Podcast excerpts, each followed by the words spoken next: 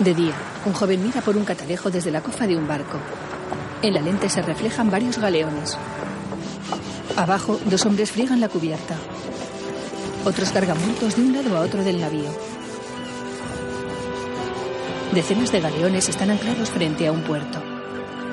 Lisboa, mayo de 1588.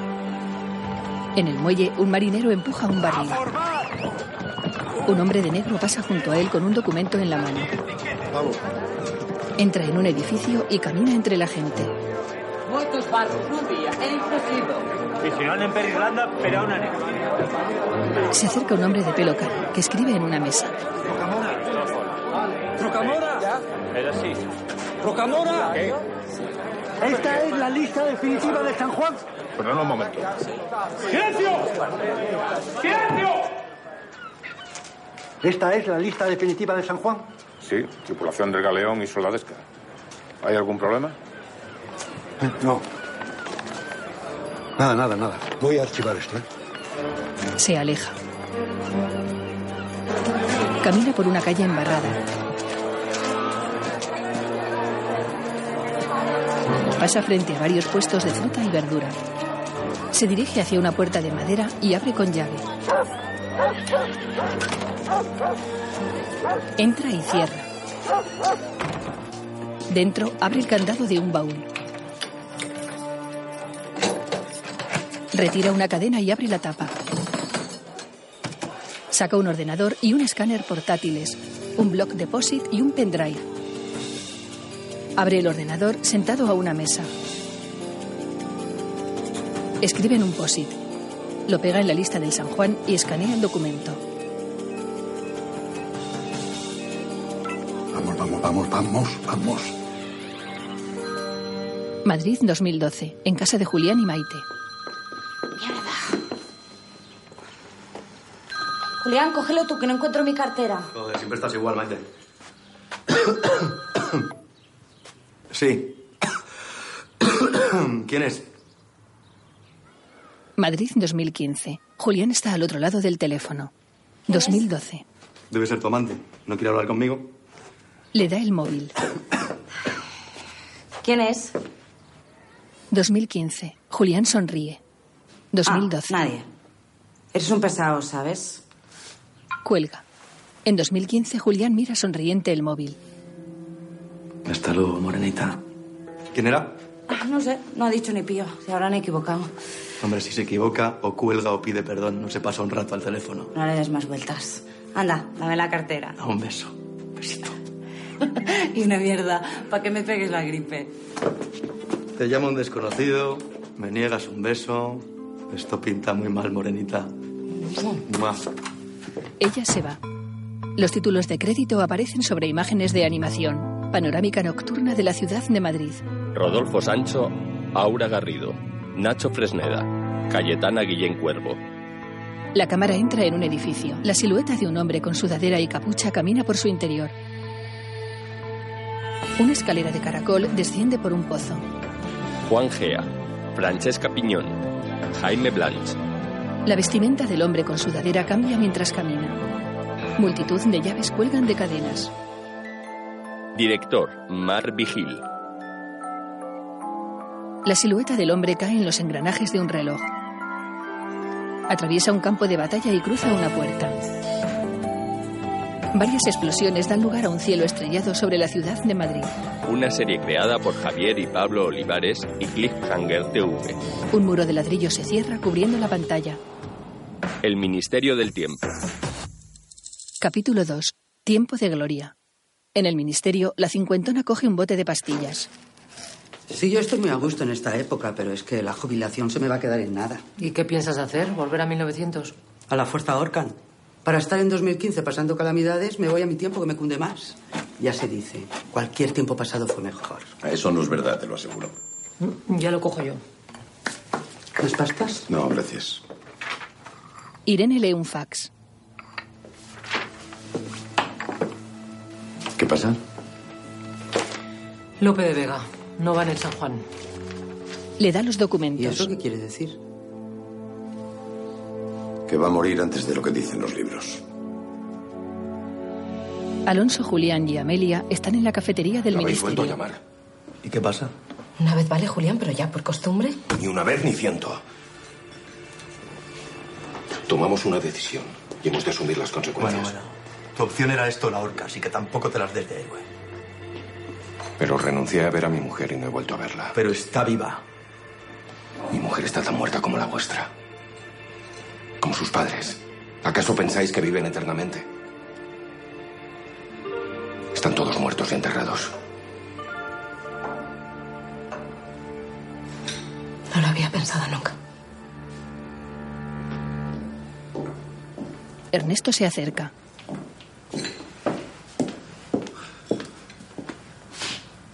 ¿Algún problema? Ninguno. Amelia se enjuga una lágrima disimuladamente. El jefe quiere veros. ¿Qué saben ustedes de Lope de Vega? No, usted no tiene por qué saberlo porque es posterior a su época. A Julián. ¿Y usted? Eh, que fue un escritor. Cada vez vienen peor. Pues prepárate a los próximos para morirse. ¿Y la Armada Invencible le suena? Mm. Básicamente que fue un desastre del 15 y lo de... ¿Cómo era? No mandé a mis barcos a luchar contra los elementos. Oiga, no me preguntaron por mis estudios cuando me trajeron aquí. No. Para eso afortunadamente está la señorita Folk. Por Dios, ¿queréis contarme de qué va la historia de una maldita vez? Lope de Vega fue uno de los principales autores de la historia de España. Y la Armada Invencible, un intento de invadir Inglaterra que fue un fracaso. ¿Cuándo ocurrió eso? Con tu rey, Felipe II. 17 años después de tu marcha. Así que si no hubiera aceptado la oferta del ministerio, ahora estaría allí, en la Armada Invencible. No, estarías ahorcado. Bien, como la señorita Folk sabrá, Lope se enroló en la Armada. Bueno, no se sabe con seguridad. Sí, sí, ya lo creo que se sabe. Querida, te olvidas de dónde estás. Hemos hablado por Skype con nuestro hombre en Valencia, que es donde vivía, y nos ha confirmado su partida. Pueden conectarse por Skype con el pasado. Pero, ¿Qué es por Skype? Bueno, lo- luego se lo explica Julián. El caso es que enrolarse en la Armada fue la condición que puso la familia de su mujer para permitir la boda. Exageración, ¿no? Hombre, dado que la había raptado anteriormente, cabe suponer que pusieron esa condición con la esperanza de que no volviera. La raptó. El Lope era un figura. Eh, sí, efectivamente. ¿Ve usted lo que se pierde por no leer a nuestros clásicos? López de Vega se embarcó en uno de los pocos galeones que contaron con un piloto que conocía bien las costas británicas. Pudo volver sin demasiados problemas. ¿Entonces? Hemos recibido un fax desde Lisboa con la lista de la tripulación del San Juan. Se la da. Lope no está en ella. Lisboa. Eso no está fuera de nuestro alcance. Entonces pertenecía a la corona española, es territorio ministerial. Deben ir a Lisboa a 1588, averiguar en qué barco se ha enrolado Lope, impedir que zarpen él y meterlo en el San Juan o en cualquiera de los barcos que nos hundieron, que fueron pocos. Piensen que apenas tenía 26 años y toda su obra por escribir. Sí. El siglo de oro tuvo como estrellas a Calderón, Cervantes y Lope. Sin uno de ellos. No pasaría de siglo de plata. Julián va hacia la plataforma metálica vestido con ropa del siglo XVI.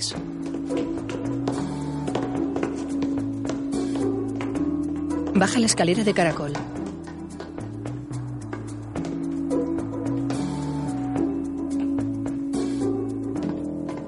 Se encuentra con Alonso. en la Armada, tú que eres tan patriota. Si puedo evitarlo, no me veréis en un barco. Odio que mis pies no pisen tierra firme. Pues entonces de volar ni hablamos. ¿Volar como los pájaros? Jamás de los jamases. Nunca digas nunca jamás. El funcionario que los recibirá se llama Gil Pérez. Él les pondrá el día. Con Irene y Es Amelia. la hora, llegan tarde.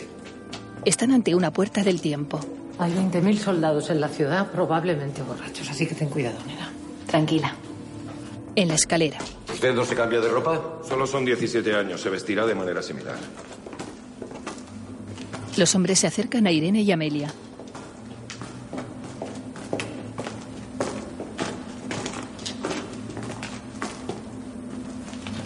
Bien.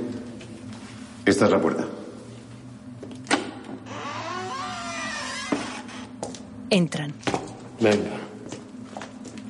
Alonso se santigua.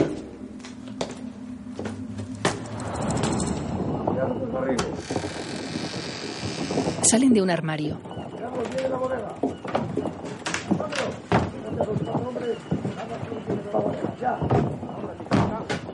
Una botella rueda hasta los pies de Alonso. Él la coge y escucha atento. Estamos en un barco. Es un maldito barco. Lo valiente que eres para todo lo demás. ¿Qué ¿Queréis parar? Tranquilo, Alonso, que no pasa nada. No pasa nada. Como se haga un boquete y caigáis al mar, no seré yo que nos salve. No te gusta nada el agua, ¿eh? Ahora entiendo ciertas cosas. ¿Qué insinuáis? Nada, nada. Mirad. Se asoman a una ventana.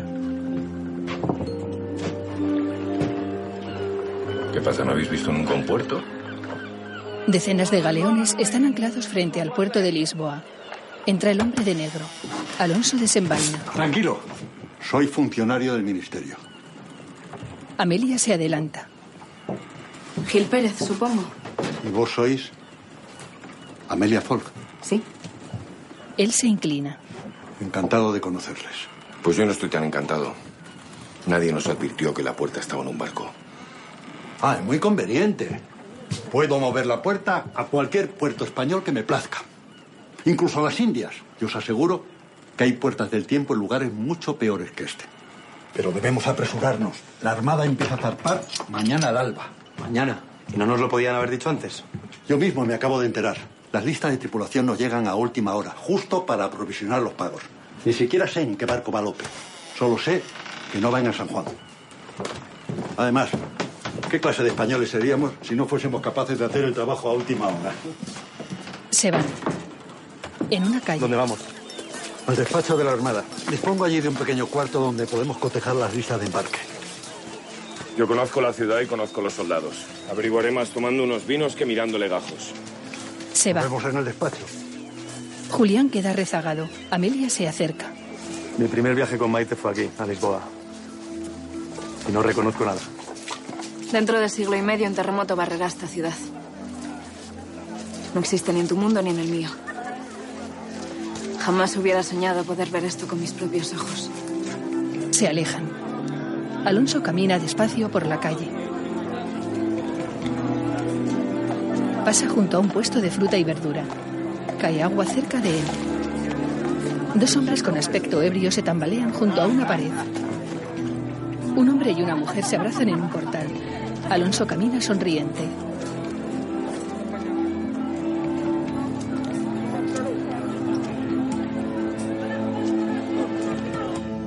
En el despacho de la Armada, Gil Pérez, Julián y Amelia cotejan las listas de embarque.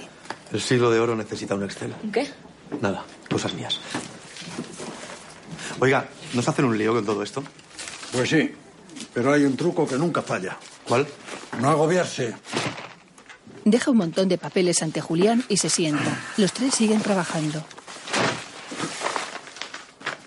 Aquí está. Ajá. La buena nueva es que el San Juan es de los últimos en tarpar. Sale en dos días. Necesitamos encontrar a Lope y reubicarle, aunque parta con un hombre de más. Eso sí lo encontramos. Quedan pensativos. Revisan las listas de una en una, pasando el dedo por encima de cada nombre.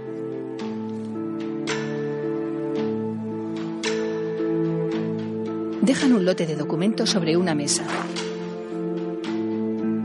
Siguen revisando las listas. En cada hoja hay más de 30 inscritos. Dejan otro lote sobre el anterior. La pila cada vez es más alta. Continúan repasando los documentos.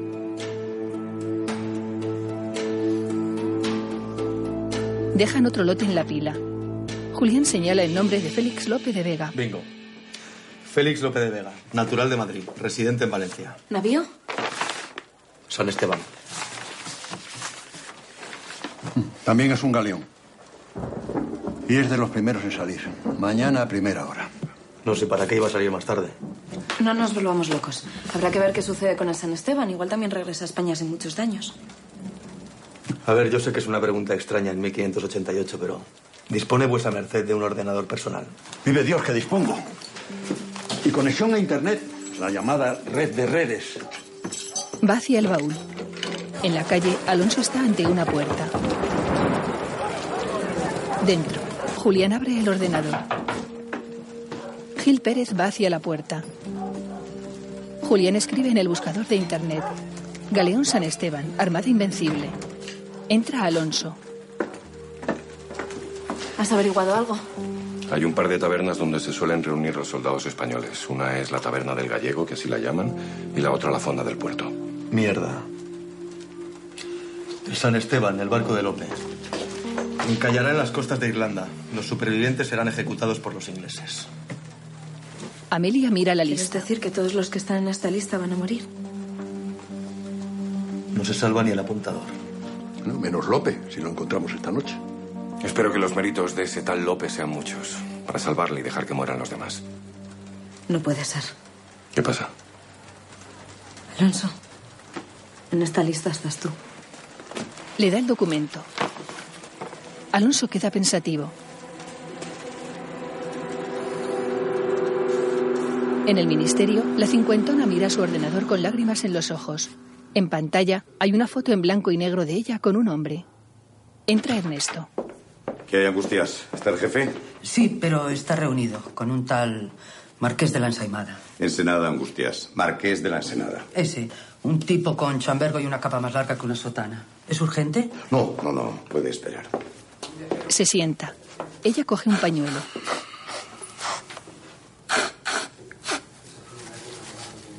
¿Le pasa algo, Angustias? No. He debido coger frío esta noche. Ya. ¿Siguen pensando en volver a vivir en 1900 por el tema de los recortes, ya sabe? Aún me lo estoy pensando. Pues si vuelve, tenga mucho cuidado con los catarros, ¿eh? En cuestión de enfermedades, el pasado nunca es mejor, se lo aseguro.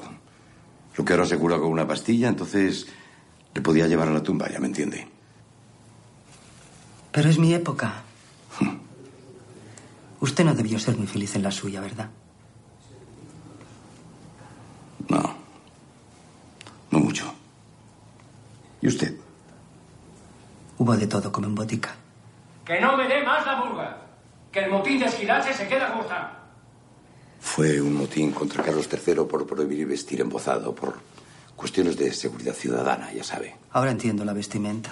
Ande, váyase, váyase, que no quiero volver a ir a hablar del tema. Buenos días, Marqués. O serán para usted. Se va. Nunca debimos reclutar aristócratas para el ministerio. Es que no, no piensan más que en sí mismos. Ernesto entra. Mira a Angustias. Usted cuídese el catarro. Ella asiente.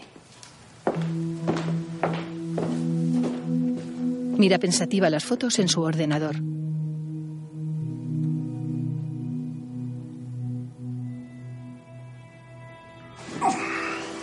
En el despacho, Ernesto se sienta ante la mesa de Salvador. ¿verdad, Ernesto? A Angustias le pasa algo. Salvador sirve café. Que está catarrada. Sí, eso dice. Eso dice lleva gastados en clines la mitad del presupuesto del ministerio. Se sienta. ¿Por qué siempre tan desconfiado, Ernesto? Bueno, es una de mis funciones. Solo cuando merece la pena. ¿Qué apostamos? ¿A que Angustias dice la verdad?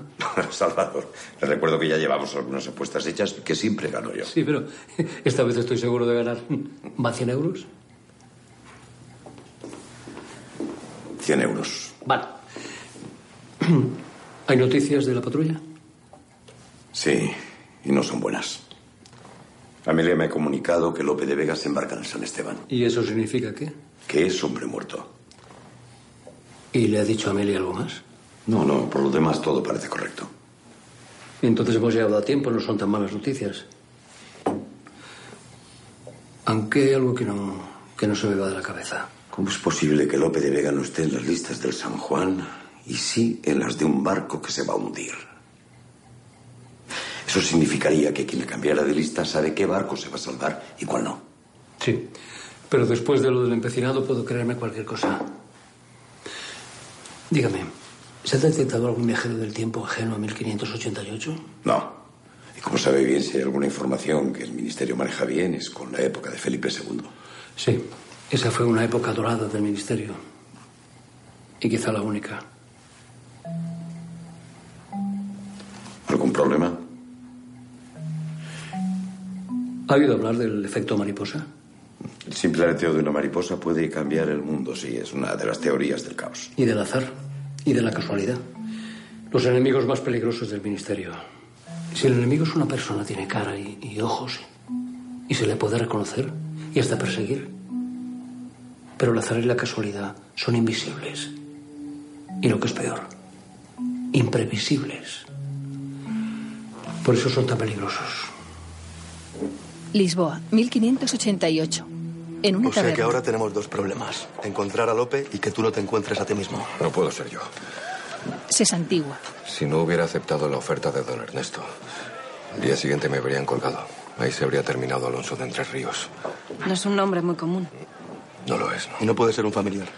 Tuve dos hermanos, murieron sin hijos. Tal vez alguien haciéndose pasar por ti. ¿Quién querría suplantar a un condenado a muerte? Esa dama estaba conmigo. Sí que ya os podéis ir con viento fresco. ¿Quién sois vos para decirme lo que debo hacer? Alguien que os partirá en dos y no me Eh, dejéis. Quieto. Beber turba el sentido. Y por lo que veo, vos debisteis venir al mundo en una garrafa de vino. Coge de la mano a una camarera. Os lo repito, esta dama estaba conmigo. ¿Por qué una reina querría someterse a un monstruo contrahecho pudiendo tener a un rey yaciendo a su lecho? Un tipo que habla en rima se merece lo peor. Es el Orlando Furioso. Canto 28. El de Lope. No, diario es tú. Pero dudo que haya muchos soldados capaces de recitarlo de memoria, además de él. Menos mal. Te pensaba que iba a tener que explicaroslo. Desenvaina y para de una estocada. Lope golpea la espada del otro. El borracho ataca. ¿A ese botarate es al que hemos de salvar? Eso parece. Alonso. Ya voy. Se levanta y va hacia ellos.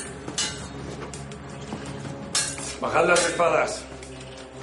Sujeta al Ah, borracho. no insistáis. Buena gana de ahorrar trabajo a los ingleses. Se merece un escarmiento. Se merece que le corten la lengua. Pero no que vayáis a presidio por él. Se lo lleva. El borracho escupe ante Lope. Vamos. No vaya a ser que me dé por acabar lo que vos empezasteis. Se va. Lope envaina su espada y besa a la camarera. Es una joven alta y de pelo negro. Amelia se acerca a ellos. Sois don Félix López de Vega, el gran escritor. No sé qué me causa más sorpresa. Si que alguien me reconozca o ver a una dama como vos según tu gurio como este. Ella sonríe. Julián se aproxima. Busquemos una mesa donde hablar. Se va con ella. La camarera los mira enfadada. Vai para a puta que pariu, oh, ó paneleiro! Escupe cerca de Julián. Luego, él está sentado con Amelia y Lope. Gracias. Vi vuestra obra, Las Ferias de Madrid. Ah, ¿y os gustó? En la villa se extiende por el autor más prometedor del momento. Vaya. ¿Y a vuestro esposo también le gustó mi obra? Yo no soy muy de teatro, no. No voy mucho, vaya. Mm. Pues no sabéis lo que os perdéis. El teatro es. es el verdadero espejo del mundo. Convierte en reales los sueños de todo hombre, sea rico o sea pobre. Hace vivir aventuras inimaginables a quien solo tiene una mísera vida. Hermosas palabras. Él coge su mano por debajo de la mesa. ¿Y qué estáis escribiendo ahora? Se suelta. Una obra inspirada en Angélica, el personaje de Orlando Furioso.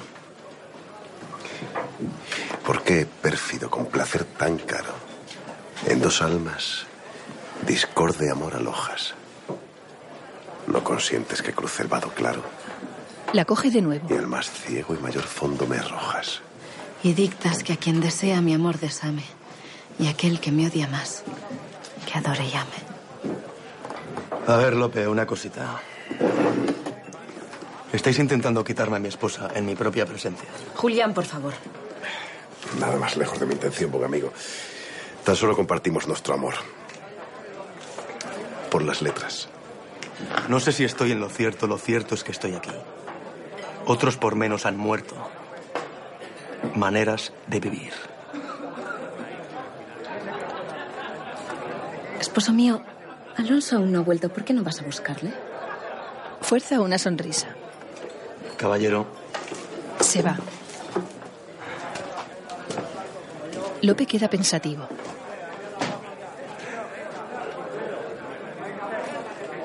¿Góngora? Menudo pájaro el tal Lope.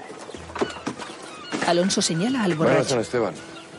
El joven está en el suelo con la espalda apoyada en una pared. Julián se acerca. ¿conocéis a Alonso de Entre Ríos? Sevillano, que va en vuestro galeón. Tiene la cara de este hombre. De este, de este, aquí, aquí, aquí, de este.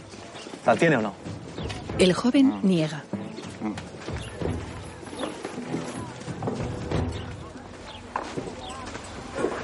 Dentro, Lope coge la mano de Amelia. Esto no está bien. Nunca conocí una dama como vos. De eso podéis estar seguro. Sois hermosa e instruida.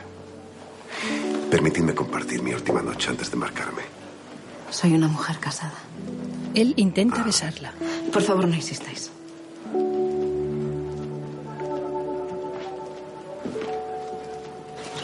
Fuera. Tengo que ir a esa fonda. No creo en las casualidades. Cuando vuelva de Inglaterra lo dejo.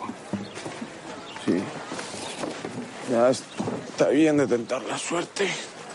Se levanta torpemente. Buscaré una mujer y unas tierras. Por mi pueblo, por Benavente. Se va. Cambiaré mi vida. Seré feliz. ¿Qué haces? Detiene a Julián. Es su destino. No tenemos derecho a cambiarlo. Llega Amelia. Ya sé cómo hacer que Lope no vaya a San Esteban. Algunos sí tienen derecho a cambiar su destino. Miran alejarse al joven borracho. Caminan por una calle embarrada. No estoy seguro de que sea buena idea. Me parece sencillo y efectivo. Cuando estemos solos, Alonso sale de su escondite y le reduce. ¿Dónde? En el barco de Gil Pérez. Le retenemos allí hasta que zarpe el San Esteban. En mi botiquín tengo cloroformo. Creo que va a ser la única forma de que ese hombre se calle. ¿Qué sabemos del Alonso de Entre Ríos que parte en el San Esteban? Que no es nuestro Alonso. ¿Y quién es? No lo sé. Pero voy a averiguarlo ahora mismo. Espera, voy contigo. Esta mañana he hablado conmigo mismo. Algo de experiencia tengo. Mejor, no sea que suceda algo extraño. Extraño. ¿Acaso nuestras vidas no son ya suficientemente extrañas? Sí. A quien le cuente que he conocido a Lope de Vega. Pues si él supiera que ha conocido a un tío del siglo XXI, lo flipa. Un hombre les mira con atención. Alonso va hacia él. ¿Y vos qué miráis, Gaznápiro? Nada, no miro nada.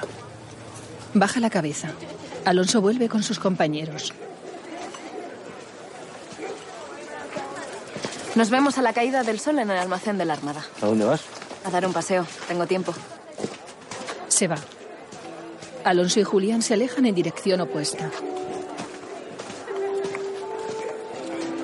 Amelia camina por las calles de Lisboa. Pasa junto a un puesto de pan y otro de verduras. Camina sonriente. Lleva un chal morado sobre los hombros. Acaricia a un burro atado en una esquina. Se aleja. Un hombre le corta el paso. Ella se vuelve. Otro hombre se interpone. La empujan contra una carreta. ¡Callaos, guardián! ¡Soltad a esa mujer! ¡Porque vos lo digáis! ¡Lope!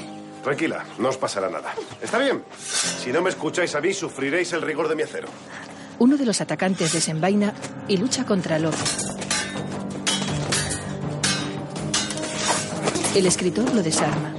El otro hombre desenvaina y luchan. Lope lo golpea en la cara y lo tumba. ¡Alzaos! Si no queréis morir. Los atacantes huyen. Amelia sonríe. López se acerca a ¿Os ella. encontráis bien, mi señora? Sois de largo mejor escritor que director de escena. ¿A qué os referís? He visto esta escena en una de vuestras obras, renglón a renglón.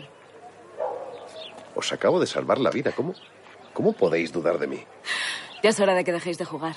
Ni vos sois Ruggiero, ni yo soy Angélica. Y de nada me tenéis que salvar, creedme. Se aleja. Y para la próxima vez, contratad mejores cómicos. Nunca había visto una mujer tan aguda como vos. La sigue. Alonso y Julián bajan unas escaleras y entran en una fonda. La taberna del gallego comparado con esto es el Ritz. Un hombre escupe cuando pasa junto a ellos. Qué manía con escupir, parece futbolista. No os distraigáis, que estamos a lo que estamos. Observan atentos a la gente. Dos hombres se abrazan, otros brindan. Una joven se contonea ante un cliente. Reparan en un joven que bebe en una mesa. Es moreno, de pelo corto y barbilampiño. Vamos a hablar con ese joven. Es una intuición. Van hacia él.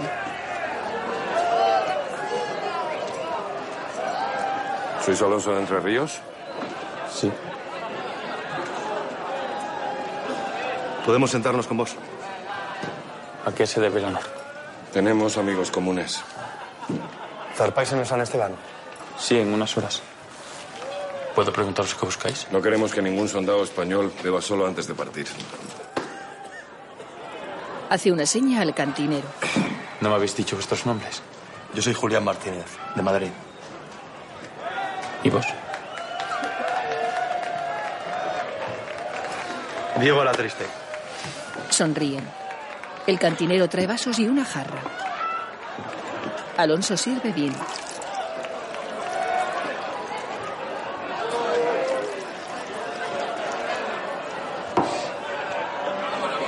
Sois muy joven.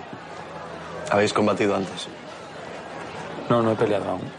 Pero ya soy un hombre. Además, qué mejor bautismo que la grande y felicísima armada.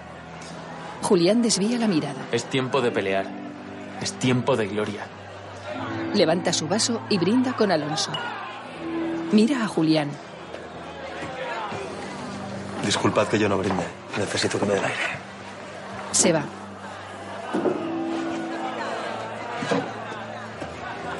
Llevamos muchas copas encima y mi amigo es de mucho mear. ¿Y vos? ¿Combatís en la armada? No, mis tiempos de pelea ya pasaron. Entonces fuisteis soldado. Tenéis todo aspecto. ¿Y dónde servisteis? Hace mucho tiempo no, no merece la pena recordarlo. Un soldado siempre recuerda sus hazañas. No seáis humilde y contadme dónde luchasteis por el rey. Estuve en muchos sitios. Luché en los tercios. Estuve en Flandes, en Sicilia. De veras, mi padre también. Pero vos sois muy joven, no le conoceríais. ¿Cómo se llamaba vuestro padre? Como yo. Alonso de Entre Ríos. Se miran fijamente. Fuera, Julián está a la entrada de la fonda. Sale Alonso. ¿Alguna relación contigo? No. Seguro. Seguro. Los ves tan jóvenes, tan llenos de vida y saber lo que les va a pasar. Que van a morir a cambio de nada. La guerra es así. Es fría y sucia y desagradable. Y te mueres o te matan, o las dos cosas. Y si te salvas, ves morir a compañeros que son como tus hermanos. Y el barro se te mete en los ojos y te cagas encima. Y llamas a tu madre. La llamas como cuando de niño tenías miedo. Oye, que a mí no me tienes que convencer. Que yo fui objetor de conciencia de la Cruz Roja. Perdonadme. Nos vemos más tarde, donde Gil Pérez. Se van en distinta dirección.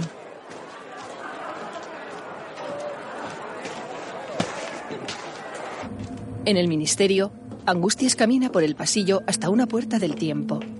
Viste ropa del siglo XIX. Entra.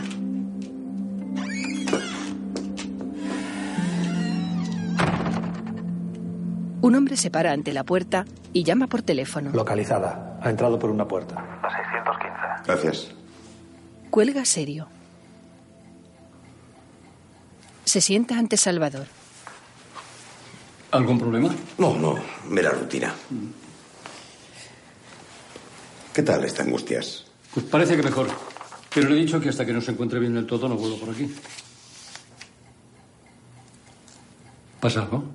No, Estoy preocupado por Amel y los suyos. No han vuelto a llamar y la armada está a punto de partir en 1588. Dejémosles trabajar. Además, Gil Pérez es una de las viejas glorias del ministerio. Si hubiera ocurrido algo, nos avisaría. Ernesto queda pensativo. En el despacho de la Armada, Julián está con Gil Pérez. ¿Qué pasará si Lope no se presenta en el San Esteban? Nada, le condenarán a muerte. Ah, pues menos mal que no es nada. Tranquilo, la sangre no llegará al río. Le conmutará la pena a cambio de enrolarse en cualquier otro navío. Sentencias de muerte hay muchas, pero ejecuciones no tantas. España está metida en demasiadas guerras y lo que hace falta son hombres. Hombres que morirán en su mayoría. Carne de cañón. Eso es la historia. Guerras, muertes y pérdidas. Pero nunca hay que contárselo a los niños. Coge unos documentos. He de marcharme. Tengo que visitar las naves que parten a primera hora. Si no os importa, yo me quedaré hasta que lleguen mis compañeros, que ya deberían estar aquí, la verdad. Se ¿Está sienta. ¿Ah, ¿Todo bien? Sí, todo bien. Todo bien. Gil Pérez se va. Julián abre una cartera y saca un libro sobre Lope de Vega. Lee.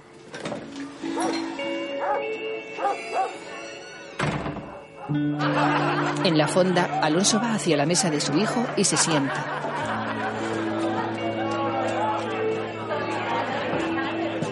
Otra vez por aquí. Tenía que hablar con vos. Antes no fui del todo sincero. Sí que conocí a vuestro padre. Fui un gran amigo de él. Y también llegué a conocer a vuestra madre. Blanca es su nombre, ¿no? ¿Por qué no lo dijisteis? Porque no soy un hombre de recuerdos. Sí. El caso es que yo diría también que os he visto antes. No creo. La última vez que vi a vuestra madre vos no habíais nacido. Antes dijisteis que luchasteis al lado de mi padre. Estabais junto a él cuando murió. Mi madre me contó que mi padre murió luchando por su patria y por su rey. Dicen que un malherido acabó con diez enemigos antes de morir. ¿Lo confirmáis? Alonso asiente. El joven sonríe. Estoy orgulloso de mi padre. Por eso quiero ser un soldado como él lo fue. Valiente hasta la muerte. Bebe. ¿Cómo se las apañó Blanca tras la muerte de vuestro padre? Bien. Se casó otra vez.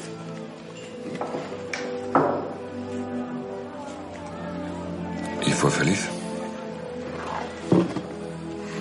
Todo lo que se puede ser cuando el hombre al que amas ha muerto.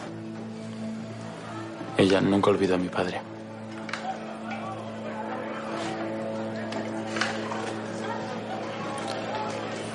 ¿Sabéis lo que más me duele? Que mi padre no esté vivo para verme ahora. Habladme de él, os lo ruego. Os podría contar tantas cosas. ¿Y a qué esperáis? A que el tabernero traiga vino.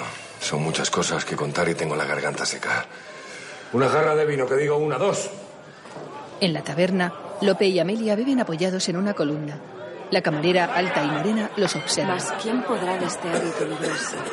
Teniendo tan contraria su natura que con él ha venido a conformarse. Si alguna parte queda por ventura de mi razón, por mí nos a mostrarse, que en tal contradicción no está segura. Conocéis los sonetos del gran Garcilaso. Sois una mujer sorprendente. Además de hermosa. Pero habladme de vos. ¿Por qué os alistasteis? ¿Por qué? Pues porque un hombre, si lo es, tiene que luchar por la gloria de su patria. Mm. Solo siento no poder partir en el San Juan. Es un santo al que le tengo especial devoción. Ir en un barco con su nombre iba a darme suerte. ¿Y por qué no zarpáis en él? Los hados del destino. Una fuerte tormenta me impidió llegar a tiempo de alistarme. En off, Casi no salgo de Badajoz, de tanto como llovía. besa a una joven. Los ojos son corales. Desnuda a la joven. Oh, vuestros pechos esculpidos en el mármol de los dioses. Ah, Ah, ¿Qué cosas más bonitas me decís? Por Dios, seguid. Ah, No paréis. Ah, Fue una noche terrible. Cayeron chuzos de punta, esquivé más de un rayo. En una cama, la joven está ahorcajada sobre él. Diosa de mis sentidos. Os deseo, os deseo. Y yo a vos. Seguid. Seguid. Os deseo, os deseo. Entra un hombre. Cabrón, ¿qué hacéis con mi hija? Sacar conclusiones sería prematuro. No, es lo que parece, lo juro. Que encima me habléis en rima. Lo persigue con un bastón. Y corrí, corrí para llegar a tiempo, pero cuando llegué, el San Juan ya estaba completo. Al final embarcaré en el San Esteban. Confío en que este santo me proteja. A mí y a todos estos hombres. Todos buscan un amor del que despedirse. Y parece que vuestra amiga no se olvida. La camarera los mira mientras besa a otro hombre. Si tiene que rabiar, que rabia. Besa a Amelia en los labios. Os lo ruego, estoy casada. Bebe. Amelia, me quedan pocas horas para partir. Y tal vez morir. Sirviendo a la patria. Y a la Santa Madre Iglesia. No perdáis la esperanza, estoy segura de que sobreviviréis. Ah, que sois adivina. Me gusta vuestra predicción. No, yo. Amelia, cuando uno marcha a la guerra, sabe que tiene una cita con la muerte. Y no siempre se puede esquivar. Pero yo no tengo miedo a la muerte, Amelia. No, yo tengo miedo a morir sin antes haberos amado. Quiero que compartáis conmigo esta noche. Así cuando la parca venga a buscarme en heladas aguas extranjeras, me hallará feliz, con una sonrisa en los labios, porque os habré. os habré conocido. Se besan.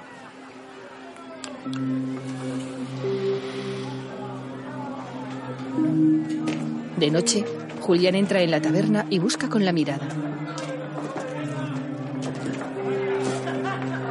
Repara en una pareja que se besa contra una columna. Ella le sonríe. Es Maite. Julián la mira sorprendido.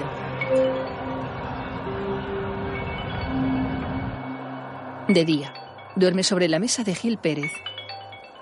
Levanta la cabeza.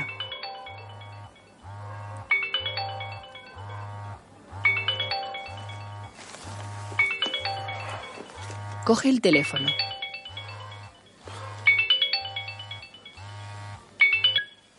Sí, Hola, Julián. ¿Va todo bien por ahí? eh, bien, bien, todo bien. Vamos, esta noche resolveremos todo, tranquilos. Mira, precisamente nos pillas saliendo para ver a Lope. Ir con cuidado. Hasta luego. En el despacho de Salvador. ¿Cómo va la cosa? Dice que bien, pero no le creo. Se le notaba nervioso. Hombre, uno no viaja al siglo XVI todos los días. Irene y Ernesto se miran. Si tienen algo que decirme, dígamelo. Con todo el respeto, señor, creo que deberíamos ir en su ayuda. Ah, Confío en ellos. Va hacia su mesa. En el despacho de la Armada, Julián está Si pensativo. Mahoma no viene a la montaña, la montaña irá a Mahoma. Se va. De noche, se acerca al tabernero. ¿Habéis visto a mi mujer? ¿Por qué debería haberla visto? Nos servisteis vino, hoy mismo. ¿Sabéis a cuánta gente serví vino estos días? Se va. Ya veo quién es el gallego de la taberna. Camina entre las mesas buscando con la mirada. La camarera alta y morena se acerca a él. Está à procura da sua esposa. Sí, sí, la procuro, la procuro. Ela subiu para uma sala com um bastardo. Gracias. Se va. Tiene huevos. El tabernero agarra a la joven. ¿Qué es lo que tú dices? No quiero problemas en mi taberna.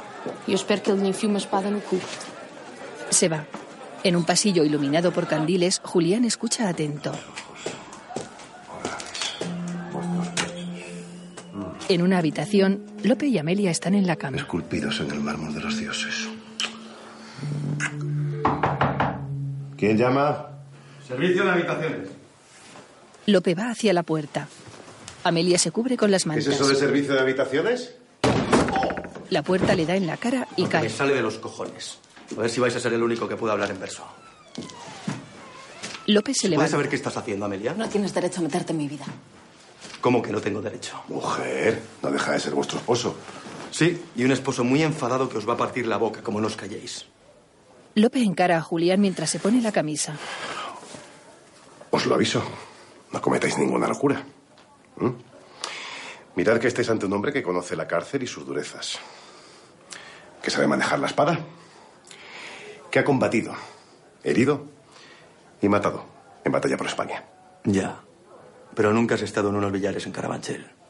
Le da un cabezazo y cae. ¿Pero qué has hecho? Va hacia Lope. ¿Tú qué estabas haciendo, Amelia? Habíamos quedado donde Gil Pérez y no apareces, ni tú ni Alonso. Sí, lo siento, pero no tenías que pegarle. ¿No había que dejarlo inconsciente? Pues así me ahorro el cloroformo. Serás del siglo XXI, pero no eres menos machista que los hombres que conozco en el XIX. ¿Eh? Machista. Yo. Tiene gracia. ¿Y este? Este tío ha raptado a su mujer y va a tener 14 hijos de media docena de mujeres distintas. No sé cómo escribió tanto si se pasó la vida follando. Era otra época. Un cabrón es un cabrón en el siglo XXI y en el XVI. Y una ingenua, lo mismo. ¿Me estás llamando ingenua? ¿Eh? ¿A mí? Sí, a ti, Amelia. Te estoy llamando ingenua a ti. Quédate preñada, anda. Quédate preñada y a ver cómo lo explicas. No, que el padre es Lope de Vega. Venga, hombre. Si dices eso en tu época, te meten en un convento. Y si lo dices en la mía, en un psiquiátrico. Ella baja la mirada. Está de pie, envuelta en las mantas. Julián se sienta en la cama y se toca la frente.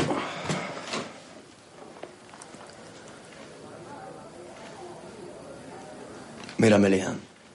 Si algo he aprendido en un par de viajes en el tiempo es que las mujeres habéis evolucionado, pero los tíos seguimos queriendo básicamente lo mismo. Ya se llame Lope de Vega o Paco Domínguez. ¿Quién es Paco Domínguez? Un compañero del instituto que se llevaba a todas las tías de calle. Era mi ídolo, de hecho.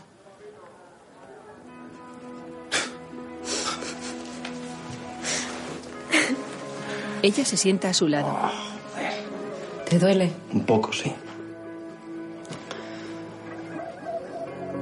Venga, anda. Vamos a poner a salvo al figura. Se levanta y saca el móvil. A ver.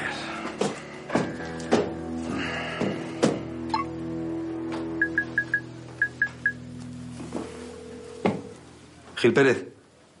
No, no ha habido ningún cambio de planes. Vamos para allá con Lope. Hasta luego.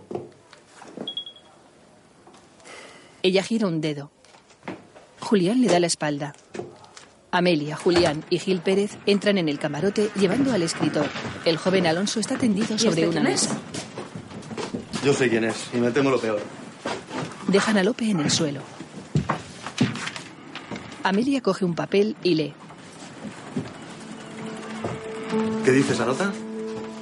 No os preocupéis que habrá un Alonso de Entre Ríos en la San Esteban. Me ha mentido. Alonso me ha mentido. ¿Qué está pasando aquí?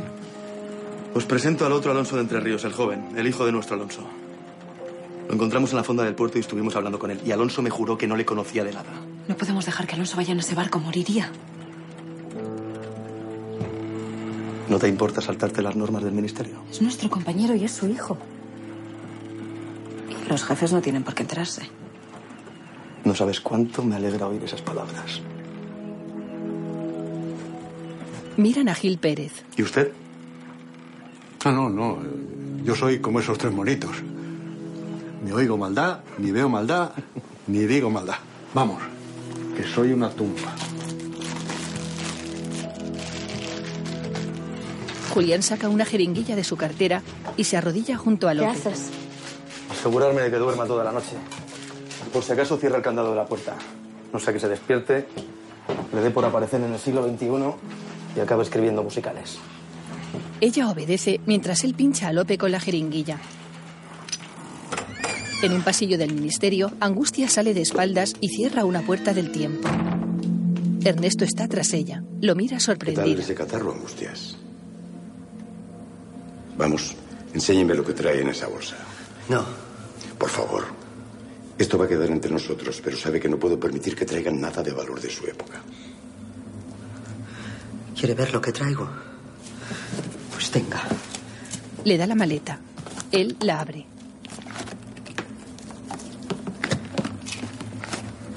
Saca un sombrero de hombre. ¿Esto? ¿Esto qué es? Sostiene fotos en blanco y negro. Recuerdos del hombre que amaba. Para mí no hay nada de más valor que eso.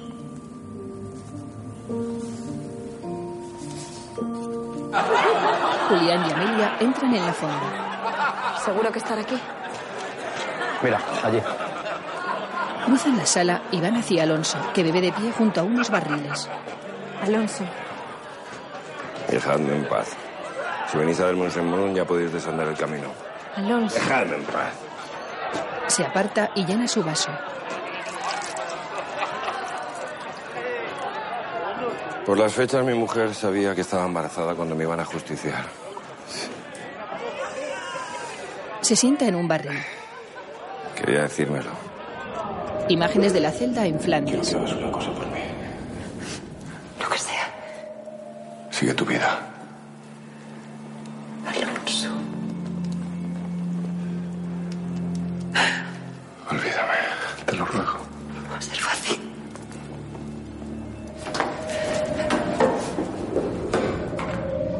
En la fonda, Alonso está pensativo. Quería decirme que estaba embarazada y se cayó. Se cayó para que yo no muriera con la pena.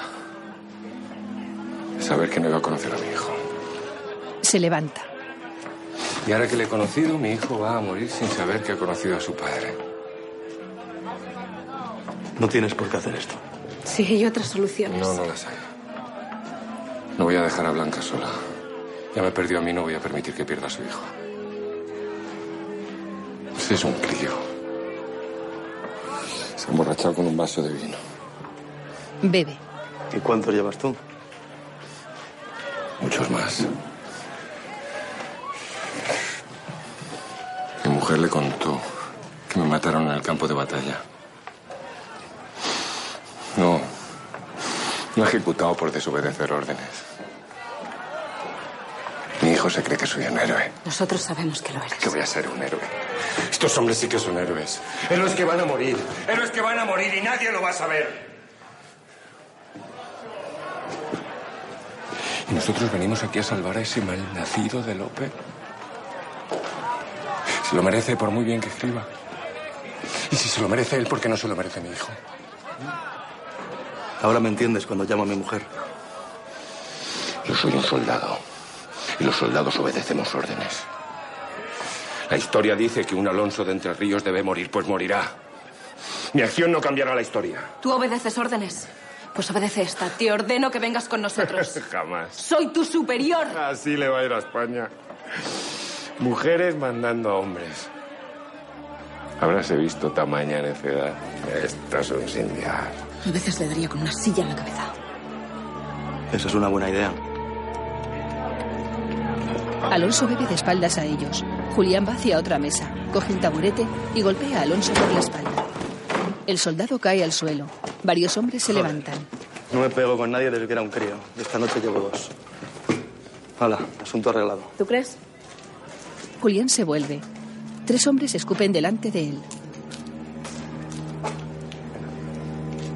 Julián escupe. Has atacado a un soldado español por la espalda. Eso no es luchar con honor. Julián saca una bolsa. Necesito dos hombres que nos ayuden a llevarlo a su barco. Yo. Aparte, imbécil, lo haré yo. Luchan por la bolsa. Esto es España, ¿ves? Mucho hablar de honor, pero si hay pasta de por medio. Venga, anda. Pues si tenemos que esperar que nos echen una mano estos. Ven pa' acá, anda. ven pa' acá. Coge a Alonso por los pies. En su despacho, Angustias mira el sombrero que trajo en la maleta. El sombrero se lo regalé yo. Estaba guapísimo con él. Ernesto está sentado frente a ella. La colonia es la que siempre usaba. Así podré recordar cómo olía. Lo siento mucho, Angustias. Debería haber confiado en usted. Mi marido era agente del ministerio. Sí, lo sé, lo sé. Y de los buenos. Ya podía serlo, no paraba en casa. Yo creía que era un conserje en gobernación. Nunca me habló del ministerio. Pero un día se dejó la cacerola con la comida y le seguí. Antes no había las medidas de seguridad de ahora. Y descubrí que viajaba por el tiempo. Me quedé palmada. Pero cuando ya me pasmé del todo fue cuando descubrí que tenía otras dos esposas. Una en el siglo XVI, en Cartagena de Indias, y otra en 1789, en Zaragoza. Pero no parar lo suyo. Qué bárbaro. Don Salvador se enteró. Le debí dar pena y me reclutó en el 2005. Y no volví a ver a mi marido nunca más. Luego me enteré que murió solo. enfermo en nuestra casa. Lo siento, de verdad. Nunca le perdoné que me engañara. Yo era secretaria, que en 1900 era un lujo. Y lo dejé por estar en casa. Luego, con el tiempo, me daba pena imaginarlo solo, sin nadie que le cuidara en sus últimos momentos.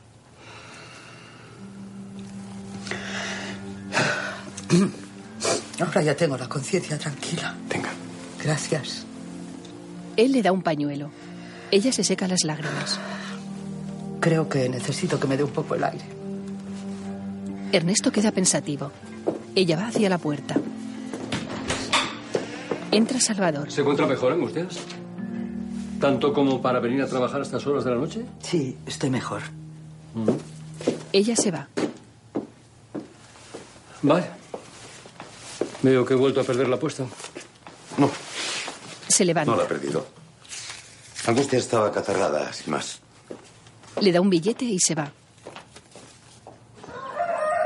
En una calle de Lisboa, un perro olisquea un sombrero. Se acerca un hombre tendido en el suelo y lame su mano. Lope abre los ojos. Tiene sangre seca bajo la nariz. Se toca la frente con un gesto de dolor. Mira a su alrededor. Se incorpora. El perro se aparta. Se levanta. Coge un fardo, su sombrero y su espada. Corre.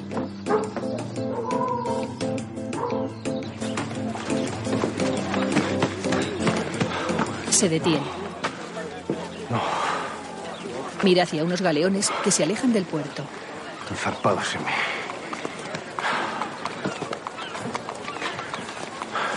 En la fonda, alguien recoge la mesa sobre la que duerme el joven Alonso.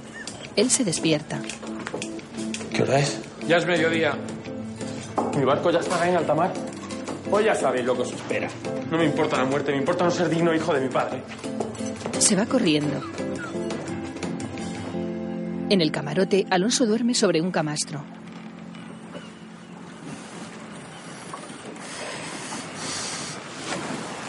Se frota los ojos. ¿Dónde estamos? En el camarote de Gil Pérez. Julián come. Alonso se incorpora. Se levanta. Va hacia la ventana y la abre. Apartan la cara evitando la luz. Este día. ¿Ha zarpado ya el San Esteban? Hace cuatro horas, ¿eh? Mi hijo iba en él. No. Si le pillan, morirá igual. Y lo hará sin honor. No te preocupes. Gil Pérez nos ha echado una mano. Tu hijo zarpará mañana en el San Juan con nuestro amigo López. Ningún Alonso de Entre Ríos va a morir luchando con la Armada Invencible. Muerde una manzana. Ya, pero la historia dice que uno ha de morir. Mira, no sé si hemos cambiado la historia o no con lo que hemos hecho, pero si te digo la verdad, me importa un huevo. ¿Y Amelia? Fue la primera en decir que había que salvar a tu hijo. ¿Es eso cierto? Lo es. Para que luego te quejes de que las mujeres manden. Me quejé yo cuando me he quejado. Anoche, anoche te quejabas. No había forma de hacerte entrar en razón. No me acuerdo de nada. No me sorprende. Te habías bebido media taberna. Ay. Tengo la espalda como si me hubieran dado un espadazo. Fui yo. Te aticé con un taburete. No me quedó otro remedio. Coge un frasco de su cartera y lo abre. Toma, anda. Trágate esto. Te vendrá bien. Le da una pastilla y una botella.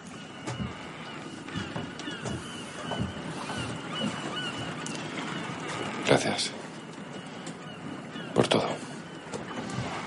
No hay de qué. Alonso se toma la pastilla. Además, no todo va a ser salvar a famosos como Lope de Vega, ¿no? Alonso asiente y bebe. En el puerto, Gil Pérez está en una Pena de mesa. muerte. Lope está frente a él. Conmutada si os enroláis en otro navío, como por ejemplo el San Juan, que zarpa mañana a esta misma hora. Terco es el destino. En el San Juan iba a partir, pero estaba la lista llena. Una pelea en una taberna ha hecho que queden plazas libres. ¿Lo aceptáis o no? Pues claro, claro, pensáis que soy un necio. Gil Pérez lo mira serio y escribe. ¿Puedo retirarme? Esperad ahí un momento. Lope coge su fardo y obedece. El joven Alonso se acerca a la mesa. Alonso de Entre Ríos, ¿no? Sí, señor. Pena de muerte. No. Pena de muerte que queda conmutada si os enroláis en otro navío, como por ejemplo San Juan, que zarpa mañana a esta misma hora. Alonso le besa la mano. Basta, basta, basta, basta, basta. No seáis tan zalamero. Tengo además una orden que debéis cumplir. Lo que sea. ¿Veis a aquel hombre? Miran a Lope. Ni se os ocurra despegaros de él. Debe embarcar con vos en el San Juan como sea. Si no lo conseguís, no os librará del verdugo ni el mismísimo rey. Os juro que no os fallaré. Va hasta Lope. Gil Pérez sonríe.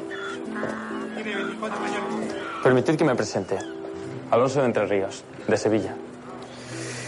Félix López de Vega, de Madrid. ¿Vamos al San Juan? Vamos. Eh, espera. Antes. Antes podríamos ir a un lugar. ¿eh? Un lugar en el que el vino es excelente y las mujeres parecen ángeles caídos del cielo. No vais a pisar una taberna ni loco, os lo aseguro. Son órdenes. Hay que ir derechos al barco.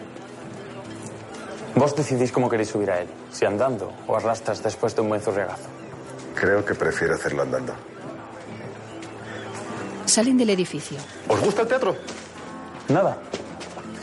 Pues bien, empezamos. Caminan por el muelle. Luego, la patrulla está con Gil Pérez en su camarote. Gracias por todo. No hay de qué. Ojalá pudiera salvar más vidas, con tantas como se van a perder en estos tiempos. Podemos irnos ya, no soporto estar en un barco. Hacéis llegar mis saludos a Ernesto. ¿Le conocéis? Boh, desde siempre. ¿Ah, sí? Pues una curiosidad. ¿De ¿Lo sabréis? qué época es Ernesto? Eso. Hay dos preguntas en el ministerio para las cuales nadie tiene respuesta. Una es el origen de Ernesto. ¿Y la otra? ¿Por qué Di Stéfano jugó en el Real Madrid y se había fichado por el Barcelona? que tengan buen viaje. Han hecho un buen trabajo. Adiós. Adiós. Adiós. Alonso lo mira. Tranquilo. Nadie sabrá lo de vuestro hijo. Gracias. Si no nos echamos una mano entre nosotros, tal como están las cosas, apaga y vámonos. Si alguna vez necesitáis cualquier cosa, por pequeña que sea, me tendréis a vuestro lado. Saluda y se va. Cuidado con el cráneo.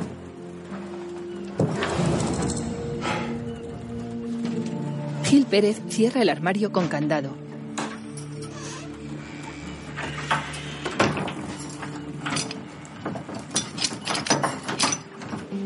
En el ministerio, la patrulla camina por los pasillos.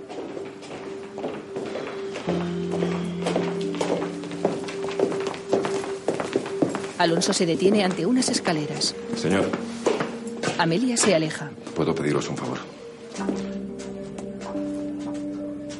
Vos teníais un libro de las puertas, ¿no? Julián asiente. Tranquilo. Daos prisa. Tenemos que informar a los jefes y estoy deseando llegar a casa.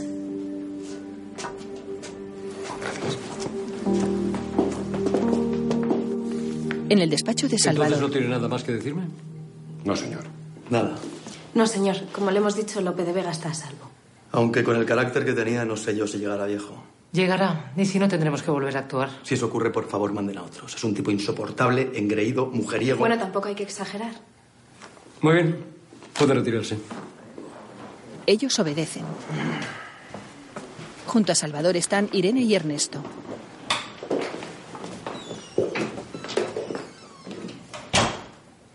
Nos ocultan algo. Opino lo mismo. ¿Gil Pérez ha planteado alguna queja sobre cómo se ha llevado el asunto? No, todo lo contrario. Acabo de chatear con él y dice que todo correcto, que es una patrulla excepcional. Entonces, caso cerrado. ¿Vamos?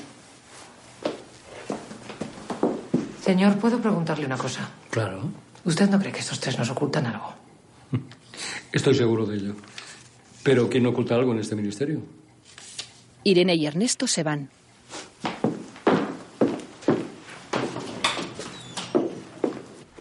En su apartamento, Julián se sienta en la cama con el móvil en la mano.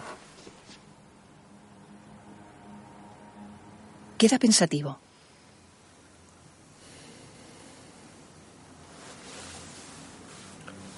Lo guarda en la chaqueta y se la quita. Se levanta y se aleja.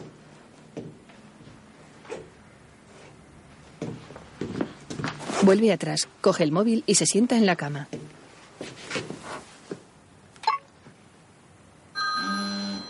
Madrid, 2012. Maite está tumbada en el sofá. ¿Sí? Hola, cariño. ¿Estás sola? ¿Y con quién iba a estar, tonto chorra? Como tienes ese amante anónimo que te llama de vez en cuando, no sé. ¿Cómo estás? Bien, bien, yo bien. No hay mucho trabajo esta tarde. Cuéntame, ¿qué tal la mañana?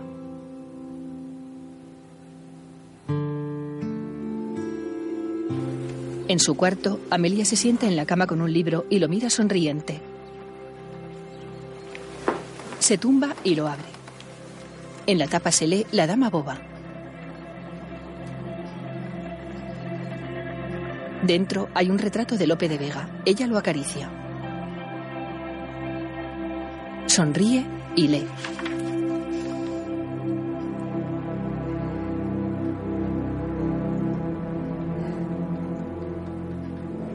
En el ministerio, Alonso camina por un pasillo con la libreta de las puertas en la mano. Se la guarda bajo la camisa. En uno de los pasillos de las puertas, se cruza con un hombre desgreñado y vestido con pieles. Alonso lo mira extrañado y va hasta una puerta.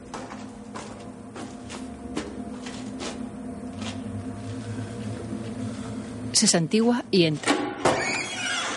Sevilla, 1579. En una calle, dos niños juegan con espadas de madera. Alonso se detiene a unos metros de ellos y los observa.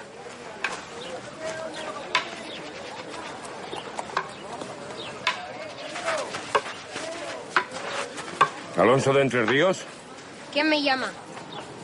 venid. El niño se aproxima. Dos hombres pasan por la calle. Alonso baja la cabeza. Tenéis que coger mejor la espada. Sí, no levantes tanto la empuñadura. Mejora la defensa. ¿Mm? ¿no? ¿Sabes nadar? No. Pues tienes que aprender, sin falta. ¿Y tu madre cómo está? Bien. ¿Por qué me preguntas tantas cosas? Porque soy un hombre curioso. Saca una bolsita de cuero. Llévale esto a tu madre.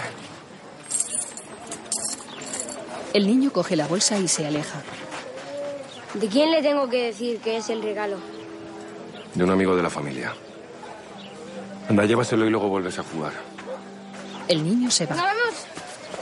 Alonso mira cómo los niños corren calle abajo.